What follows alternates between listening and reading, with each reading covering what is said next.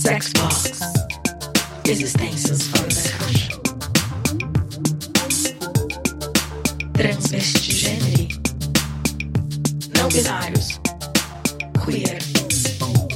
Existências fora da caixa. Sexbox. Bem-vindos, bem-vindas e bem-vindes a mais um NinjaCast Existências Fora da Caixa, do Sexbox. Hoje a convidada é Bel Santos. Ela é educadora social, mestranda em lazer e turismo pela ECA USP e desde os anos 90 tem facilitado a criação de bibliotecas comunitárias gerenciadas por adolescentes e jovens. É uma empreendedora social da Choca e coordena o Programa de Direitos Humanos do Instituto Brasileiro de Estudos e Apoio Comunitário, o IBEAC. É, Bel, um prazer te ter aqui hoje. Do lado do corpo, um coração caído. Conceição Evaristo.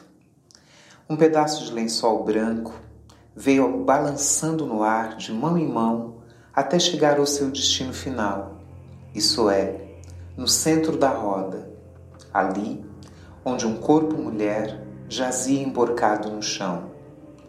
Ninguém conseguia ver o rosto da morta, só o solo que lhe acolhia a face. Os que tinham escutado os estampidos das balas diziam que no ar havia ecoado uma saraivada de tiros. Outros, dados à ficção, falavam de uma arma branca. O algoz, um homem, havia-lhe rasgado mais e mais a boca. Entretanto, só um sinal concreto se presentificava diante dos mórbidos olhares curiosos: o sangue. Sim, havia o sangue que ainda estava vivo e escorria por baixo do rosto da mulher, que parecia beijar o chão. Em meio à contemplação da cena, vozes atravessavam em um discreto círculo de pessoas, tentando explicar umas às outras o que acontecera. Porém, ninguém sabia. Ninguém tinha a verdade dos fatos. Só uma imagem construía a veracidade do momento havia um corpo de mulher estendido, sem vida, sobre o esburacado asfalto de uma rua qualquer. Havia um corpo qualquer, já que até então nenhum choro, nenhum grito, lástima alguma reivindicava a dor de ter perdido um ente querido. Na roda contemplativa da morta, a vida seguia em movimentos. Era um entre-sai de pessoas. Dá licença, Dá licença, dá licença. Pedidos de passagem para o centro do círculo, com tamanha aspereza dos gestos e tamanho tom impositivo de voz, que os corpos se movimentavam, criando espaços nunca antes concebidos. E tudo para ter uma visão mais ampla do corpo emborcado no chão, uma visão a mais próxima possível da morta. Era preciso ver a morte, e ali estava um corpo sem vida. Momentos antes de me tornar como todas as pessoas ali presentes na roda, pude captar a cena pela minha janela. Moradora no quinto andar, em um pequeno apartamento de frente para a rua, tinha eu um camarote que me abria para o limitado mundo de minha rua. Espetáculos grátis que quebravam a rotina do nosso pacato bairro. Brigas de família que no auge da discórdia se tornavam públicas e ainda mortes quase sempre por acertos de contas e seus desdobramentos, passagem de rolo nas testemunhas. Houve um mês em que sete jovens negros, juntos, de mãos dadas, na madrugada, receberam quinze tiros. O enterro coletivo se deu, acompanhado de gritos, blasfemas e rogos de justiça. Nada e a implacável vida, em seu prosseguir, foi sedimentando o silêncio da família dos mortos. Eu, mais ou menos imune a esses acontecimentos, seguia com minhas abafadas dores. Viúva há três anos, longe de todos os meus familiares, apenas lamentava a perda de meu marido. Narrava para quem me conhecia e para quem me desconhecia também todos os pormenores da morte de meu esposo, a cada detalhe narrado, um escavar da dor era feito, não só da minha. Eu fazia questão de relembrar o sentimento de culpa que passou a perseguir o Josué pai anos e anos depois da fuga de seu filho. Menino que levava o mesmo nome do pai, o que entre os nossos familiares gerou uma quase alcunha: Josué pai e Josué filho. Meu esposo, Josué pai, foi morrendo aos poucos de uma dor intensa. Nos últimos anos de vida, foi acometido por um remorso profundo pelo que fizera com o filho. Nosso menino, Josué filho, parecia não ser bem um menino desde pequeno. Quando lhe era dado carrinhos, ele brincava por poucos instantes, mas seu interesse maior era pelas bonecas das primas. Ao menor descuido de minha parte, pegava o meu estojo de maquiagem e se punha a pintar o rosto. No jardim de infância, sempre se colocava na fila das meninas. E um dia, aos sete anos, me perguntou o porquê do nome dele ser de menino. E quando eu lhe expliquei que era porque ele era um menino, Josué chorou, gritou e afirmou veementemente que ele era uma menina. O que eu não queria perceber desde antes, bem cedo ainda, no momento mesmo de seus primeiros anos de creche, aparecia veementemente afirmado em seu angustiado choro. Entendi, naquele instante, que independente de nosso querer, Josué se sentia outra pessoa. Ele não era ou melhor, nunca tinha sido o menino que eu parira e que o pai acreditava ser. Entendi que, apesar do piu-piuzinho que ele trazia entre as pernas, Josué, nosso filho, era nossa filha. Josué era uma menina. Se eu tive esse entendimento, Josué pai, enquanto Josué esteve conosco, não teve. Meu marido transformou a vida do filho em um inferno. Ao ouvir o choro desesperado do menino, quis saber os motivos. Josué, entre raiva e tristeza, afirmou que o nome dele estava errado, pois ele era uma menina. O pai pegou o menino, arriou a calça dele e, no mesmo instante, abriu a própria braguilha. E, num gesto também desesperado, quase esfregando suas partes íntimas no rosto do filho, afirmava em altos brados que os dois eram iguais, que ele era um menino. Bastava ele tocar em suas próprias partes para perceber o que ele tinha entre as pernas. Era algo que as mulheres não tinham. E a partir daquele momento, a vida da criança se tornou um inferno. Meu marido tirou Josué da escola em que ele estudava até então e fez a matrícula dele em uma escola só para meninos.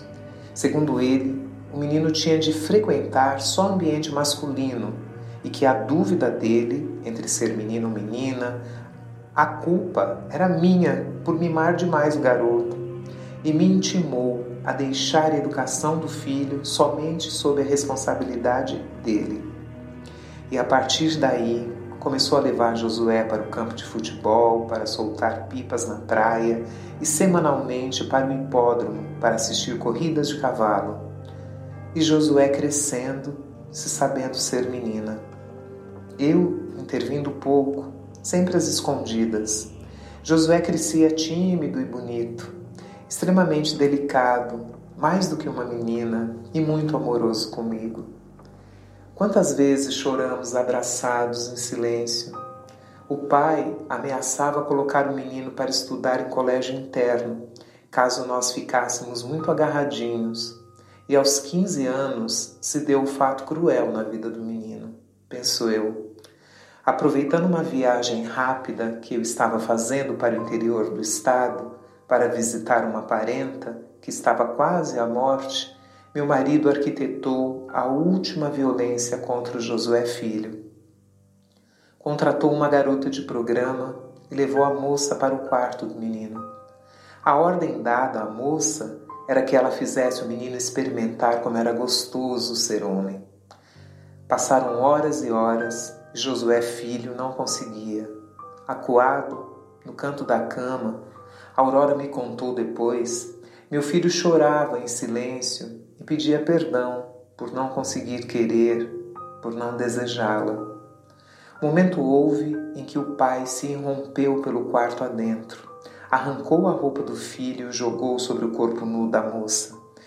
O desejo de Josué não reagiu. Nele, só a dor, o desamparo, a falta de lugar no mundo macho do pai. E ali, diante da moça, o pai lhe agrediu mais ainda, comeu-lhe na porrada. Essas foram as palavras da moça.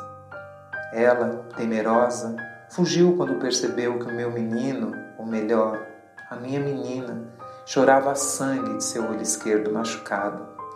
E quando eu voltei da viagem, cinco dias depois, Josué, minha filha, tinha fugido de casa. Tenho o bilhete em que ela me chamava de mãe, minha igual, na condição de mulher e no sofrimento imposto pelo pai. A partir desse dia, nunca mais vi minha filha. Tinha notícias dela no dia da fuga, ela se escondeu em casa de alguém, parente da garota de programa, soube depois. De lá viajou para o Rio, depois para São Paulo e tempos depois conseguiu um emprego e estava indo para a Argentina. Sempre me ligava e me perguntava se eu ainda estava na companhia do Josué pai e dizia que enquanto ele estivesse por perto ela não voltaria. Confessou ter medo e ódio dele. E assim o tempo ia passando. A ausência de minha filha me doía e a presença de Josué pai me sufocava mas eu não sabia reagir. Até que um dia, no meio da noite, acordei com os soluços de meu marido. Assustei-me. Ele chorava feito criança, chamando por Josué filho, dizendo que havia perdido o menino. Desse dia em diante, foi se aprofundando no sentimento de perda. Perguntava se o menino não ia voltar para casa, confundia o passado remoto com o passado recente, Falava de nosso casamento, de minha gravidez, do batizado do filho dele e da namorada linda que ele, Josué Filho, tinha levado para dentro de casa, para o quarto. Afirmava que o menino era um macho safado, levava as namoradas para o quarto. E assim continuou em seu delírio, não falando coisa com coisa, depois entrando em estado vegetativo durante quase dois anos, até falecer. Minha filha continua me escrevendo. Me afirmou que vai voltar, que vem me ver por dias. Pediu-me perdão, dizendo que havia transformado seu corpo em outro corpo e que eu teria dificuldade em reconhecê-la. Eu lhe respondi que o corpo era dela, era ela a única dona, e que o meu amor por ela estava sacramentado desde sempre. O meu coração estaria sempre do lado do corpo dela qualquer que fosse a forma que esse corpo tivesse. E cá estou, nem sei porquê, contemplando esse corpo caído no chão, de bruço. Olho a cabeça do corpo morto. Parece de uma mulher bem jovem. Ela devia ser vaidosa. Longas tranças espalhadas lhe cobrem a nuca e parte dos ombros. Sinto um arrepio.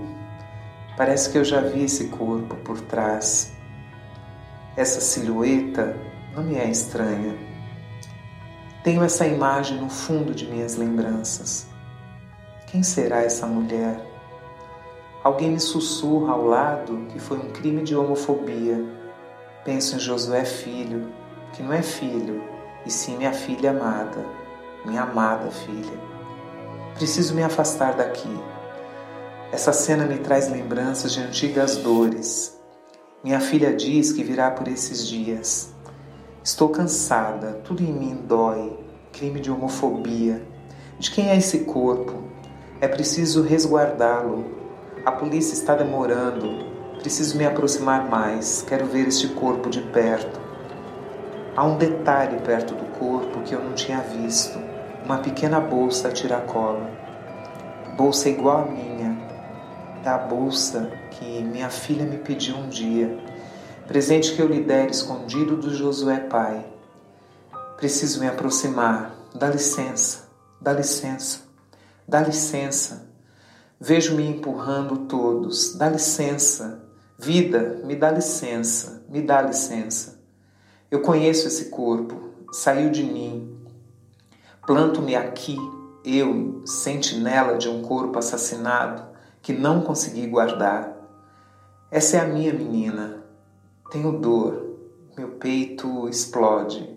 Algo me fere o peito. Quem matou minha menina? O pai? Eu? Vocês? Quem matou minha menina?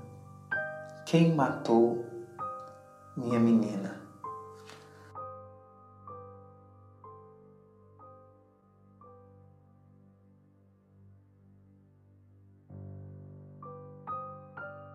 Bel, gratidão por estar aqui com a gente hoje, é, gravando mais um Ninja Cast em parceria com Sexbox, Existências Fora da Caixa. Pri, é uma satisfação enorme poder participar aqui com você. Eu também sou sua fã e já estou seguindo esse podcast, muito interessante os temas que vocês têm abordado e é uma alegria imensa poder compartilhar um pouco desta minha trajetória como mulher negra. Sou uma mulher negra de quase 53 anos, a partir do mês que vem, e que desde os 14 anos de idade tem sido uma militante pelo direito à leitura, pelo direito à educação. Eu venho de um bairro periférico, São Paulo, da Zona Leste, o Parque Santa Madalena, e foi lá, nas favelas do Parque Santa Madalena, que eu comecei a ensinar a ler os meus e as minhas camaradas, por tudo que significa a leitura, o acesso à palavra em nossas vidas. Eu começo a minha trajetória como militante da área de criança e adolescente nos anos 80. Depois eu começo a lutar pelas, pelas pautas antirracismo. Conheci Cida Bento, que já foi citada aqui algumas vezes, em 97, e vou para o CERT para, com ela, organizar o Prêmio Educar para a Igualdade Racial. E do, desde o final dos anos 2000, no IBEAC, que é o Instituto Brasileiro de Estudos e Apoio Comunitário, eu tenho carregado firmemente, não só como bandeira, mas como chão e como teto, como horizonte, a pauta da literatura, principalmente as literaturas que não chegaram até nós, e fazendo isso chegar à mão de filhos, filhas de trabalhadores braçais de, e dos próprios trabalhadores e trabalhadoras braçais. O direito à leitura, o direito a escrever e esse direito de fazer uma viagem para dentro de nós mesmos, mas também fazer dessa viagem literária uma pauta social. É uma honra tê-la conosco. Bel, é, eu queria que você contasse um pouquinho para gente sobre o tema do seu mestrado que você está trabalhando atualmente sobre essas pessoas, esses corpos que sempre tiveram imóveis, né, que de repente precisam se mover. É, eu entrei para o mestrado na USP, né? Quando eu era jovenzinha, a gente sonhava muito poder entrar dentro dessa universidade pública. Nós lutamos para ter a USP da Zona Leste e quando ela saiu, quando ela aconteceu, eu já era aí uma ativista, trabalhadora, nem pensava em ir para o espaço acadêmico, mas decidi fazer isso em 2018. Eu entrei para o mestrado e dentro de um programa de pós-graduação em turismo. Então, uma mulher preta que vai para o turismo falar de literatura, falar de como os livros tem possibilitado a mobilidade para jovens das periferias. O livro objeto, as histórias que estão dentro dos livros e mais, a leitura desses livros em bibliotecas comunitárias, bibliotecas que nascem nas áreas mais extremas do nosso país, diante da ausência do poder público, mas também por essa reivindicação de pensar a cultura, de contar as suas memórias e as suas histórias. E aí eu discuto dentro do budismo como é que, para nós, o acesso à leitura tem possibilitado que os nossos corpos, aparentemente imóveis, né? nós somos cada vez mais empurrados para as periferias, mas a literatura nos faz sair do lugar. A gente conseguiu sair utilizando as tecnologias, né? utilizando podcast, os vídeos, as produções de vídeo, mas nós conseguimos também sair fisicamente. Quando a gente olha nesse contexto da pandemia em que estamos aí isolados, né, nas nossas casas, o que a gente mais vê são lives falando sobre leitura, sobre livros. E esse movimento das periferias, pelas bibliotecas, pelos saraus, os slams, não tivessem acontecido, nós estaríamos, além de isolados, quarentenados, abandonados, porque estariam fazendo uma conversa que a gente não estaria entendendo. Então, o que eu estudo é isso: como é que as palavras, os livros, as imagens, os imaginários e os corpos se movimentam e acabam aí enfrentando toda a tentativa de nos imobilizar. Uhum, uhum. E parece com, que com essa pandemia, né, além de toda essa criação, né, toda essa criação voltou-se para lives e podcasts, toda essa criação online. Nesse momento, a gente tem esse, esse fato né, que acontece nos Estados Unidos e que mobiliza o mundo inteiro, né, numa avalanche que está mexendo né, com essas estruturas que vêm aí há séculos, né, perpetuando, que escancara né, esses temas também que estão sendo falados há séculos, que não estamos sendo ouvidos, ouvidas e ouvides, para agora para as redes, para a mídia. Então, você você comentou um pouquinho do que o Silvio Almeida falou, né, que, que os brancos no Brasil começam a se mexer mais sobre uma solidariedade, né, do que em relação à vergonha do racismo. Me fala um pouquinho de como você está observando todo esse processo. Olha, Pri, é, é chocante, né? Porque o que a gente está vendo nesse momento é ganhar força palavras que nós estamos dizendo há séculos. O, o próprio Ailton Krenak, que falou, né, aí o seu livro que está entre os livros mais vendidos, com as ideias para adiar o fim do mundo, ele tá, as ideias são ideias que ele tem falado desde jovem, ele tem repetido essas ideias e agora essas ideias ganham força e toda hora ele é chamado para estar tá falando. As conversas que nós temos feito, as denúncias de racismo, desde que eu estou nesse mundo, a gente tem denunciado os racismos da nossa infância, os racismos cotidiários, que quem dera eles fossem cotidianos, eles acontecem aí no dia a dia, mas quando acontece esse fato né, nos Estados Unidos e os brancos se colocam na frente da polícia para proteger os negros, né, aquela foto foi muito simbólica, muito significativa. Muitas pessoas foram para as redes sociais perguntar: e aí, meu amigo branco, você se colocaria à frente da polícia para impedir que ela bata em e aí a gente vem né, e começa a perceber né, o tipo de discurso que os brancos fazem, que vocês já trataram aqui no podcast,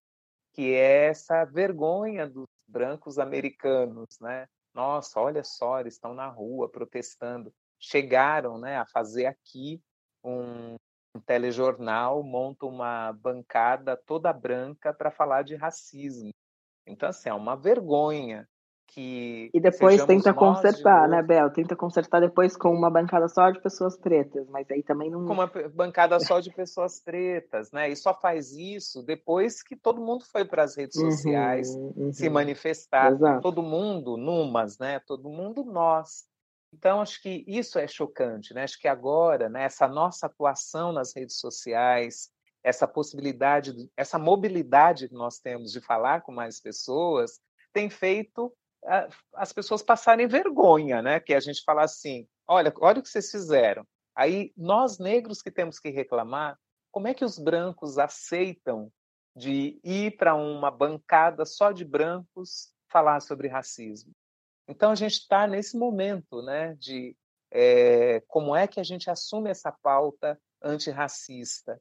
O que aconteceu né, com o Miguel lá em Recife, não dá para discutir aquilo como um acidente, uhum. não dá para discutir aquilo só como uma situação individual de uma patroa que não teve paciência. A gente tem que discutir aquilo dentro do racismo uhum. que estrutura a sociedade brasileira. Uhum. Então, acho que esse é, é o clima que a gente está vivendo, né? As coisas estão escancaradas. Se precisar desenhar, a gente tem como desenhar o que nós temos falado em todos esses anos. Sim, sim. É... E eu acho que talvez seja esse momento, né, de desenhar mesmo, porque já, eu acho que já tem sido desenhado, falado, né, tá, tá sendo tão insistentemente é, é, mostrado, né, para as pessoas, mas é, é aquele lugar da branquitude, né, que ela se protege, né, e aí tem esse lugar da negação. Eu gosto muito da Grada Quilomba, ela tem um, um, um, quote, né, umas aspas dela que diz o seguinte: racismo é um trauma social histórico cujo processo de enfrentamento passa pelas fases de negação, culpa, vergonha, reconhecimento e reparação. E quando ela diz isso, me parece que essas fases, né? Acho que cada indivíduo deve estar numa fase diferente. Eu percebo as organizações, mesmo as empresas querem falar disso, que se colocam, estão em, em fases diferentes. Mas eu percebo que a maioria das pessoas ainda está na fase da negação, né? De dizer eu não sou racista, eu não fiz isso, né? Não é minha não é minha culpa. E aí talvez o que precisa realmente é pensar que que que esse lugar de, de, desconforto, né, é onde a gente precisa estar agora, né, nesse momento histórico. Não vai existir mudança sem desconforto. E vai passar por esse lugar de talvez sentir a culpa e a vergonha. O que, que você acha? Olha, é, eu vi aqui também a participação da Lia, né? Foi muito interessante, né? Esse, esse jeito que ela trouxe, né? Esse lugar como uma mulher branca que discute branquitude, e reconhecem os seus privilégios e falando até desse meu lugar, né, da literatura, a literatura ela exige da gente um lugar de muita escuta e está na hora, né? Eu falei, olha, tomara que esse tempo de todas as lives, as reuniões Zoom, em que todo mundo aprende a mutar o seu microfoninho, a gente consiga levar isso para a vida real né? Levar isso, não que essa vida não seja real, né? Levar para a vida das ruas e das reuniões, mutar o microfone e ouvir o que as pessoas têm que dizer até o fim.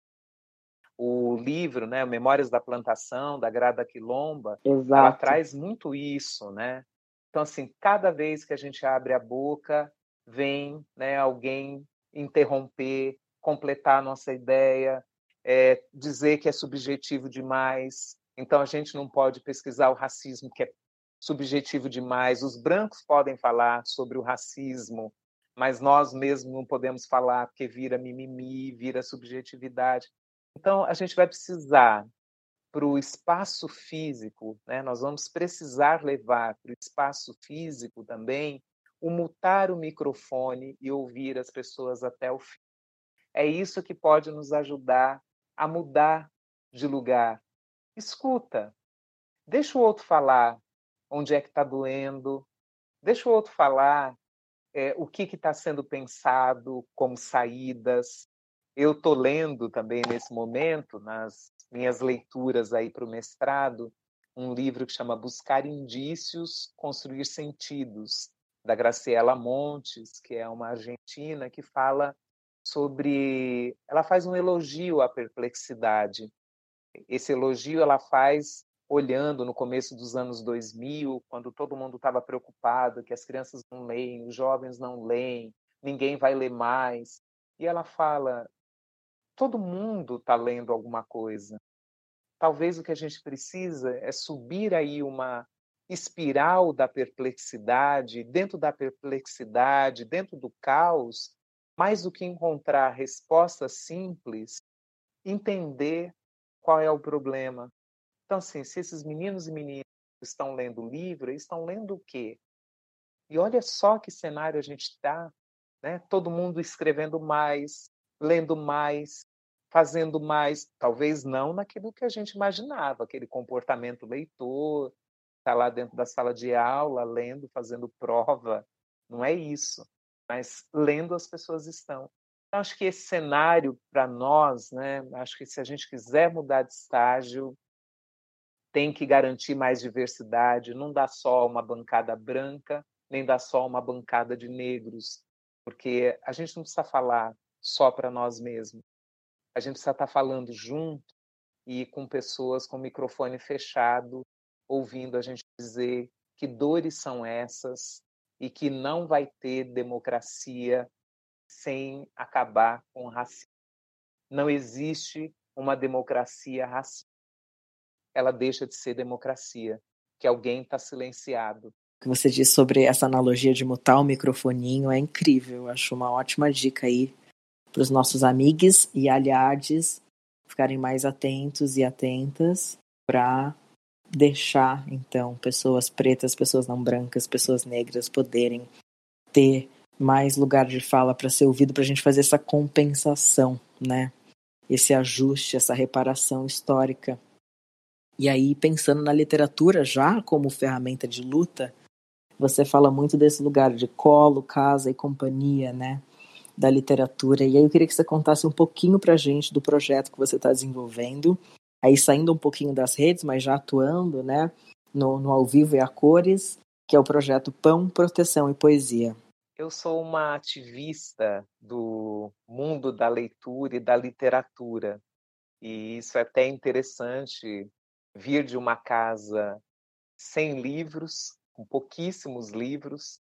Nós tínhamos a Bíblia Sagrada Ilustrada, que está lá até hoje na casa do meu pai e da minha mãe, e uma coleção do Jorge Amado, paga prestações lá, os boletos, e um livro também, tinha mais um, mais um outro livro verde que meu pai estava sempre com ele.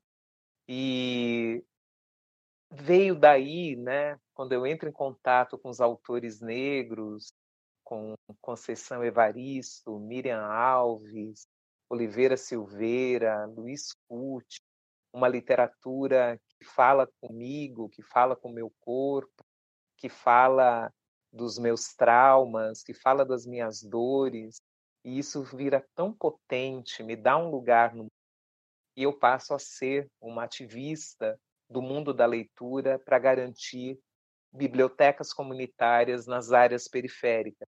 Eu sou de uma rede que se chama Litera Sampa, que tem 10 anos, e de uma outra rede ainda maior, que é a Rede Nacional de Bibliotecas Comunitárias. Somos 119 bibliotecas comunitárias que estão sempre aí nas bordas da cidade e elas viram um pouco a livraria de algumas pessoas né, que gostam de ler, que têm recurso para adquirir os livros, que construiu esse hábito de comprar livros, mas isso não é acessível para todo mundo, até porque nas periferias geralmente não há nem livrarias.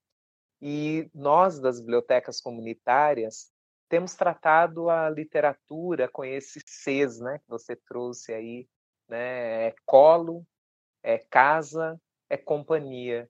Quantas vezes nós choramos com os textos que nós lemos quantas vezes foi o livro que nos ajudou a encontrar um lugar, até o lugar da intimidade, o lugar da identidade. O livro, ele nos deu esse lugar da calma, do silêncio, e ele virou a companhia para a solidão. Quando começou aqui todo o processo né, do isolamento, da quarentena, a gente viu muitas pessoas falando: nossa, agora eu vou pôr minha leitura em dia. Ah, agora aqueles livros que estavam me esperando e começaram os encontros sobre livros.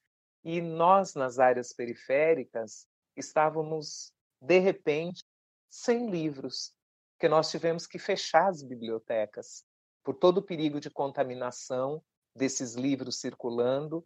Nós tivemos que fechar a porta das bibliotecas, as portas das bibliotecas comunitárias e, sem ingenuidade, pensar como é que as pessoas iam comer no dia seguinte. Nós tínhamos né, todo o investimento, fizemos todo o investimento para que as pessoas não tivessem que sair das suas casas para ir para o centro, para fazer os trabalhos braçais de limpeza que elas fazem, ou como domésticas. Nós fizemos tudo que a gente podia para as pessoas ficarem em casa. E aí começamos uma campanha muito grande para conseguir alimento, conseguir cesta básica, cesta básica variada. A gente começou a fazer campanhas para pedir recurso para fortalecer o mercado local, para fortalecer aquele mercadinho e também o produtor de orgânico lá em Parelheiros, que é onde fica a nossa biblioteca, Caminhos da Leitura. Então começamos todo esse movimento, nada ingênuo, de dizer, olha, corpo né? A cabeça faz parte de todo o resto do corpo. Então, nós que cuidamos desse alimento para a mente, temos que nos preocupar com o corpo dessas pessoas. E aí, para não desconectar desse cuidado integral à saúde das pessoas, nós fomos atrás de poesia. Então, atrás de programas de acesso à leitura, de editoras, para doação de livros. E aí, cada cesta básica que nós distribuímos, fomos só em Parelheiros, foram 670 famílias no início, hoje são 1.040 famílias que nós conseguimos apoiar com pão, com comida, com livro e com a proteção, né, com produtos de higiene, de higiene pessoal, fralda para os bebês, para a higiene da casa. É, e aí esse, essa tríade, né, pão, proteção e poesia, virou algo muito forte, sido repetido pelas nossas bibliotecas comunitárias, porque o que ela fala é de cuidado, né, de cuidado, é cuidar do corpo das pessoas, é cuidar da saúde das pessoas, da saúde física e da saúde mental, e é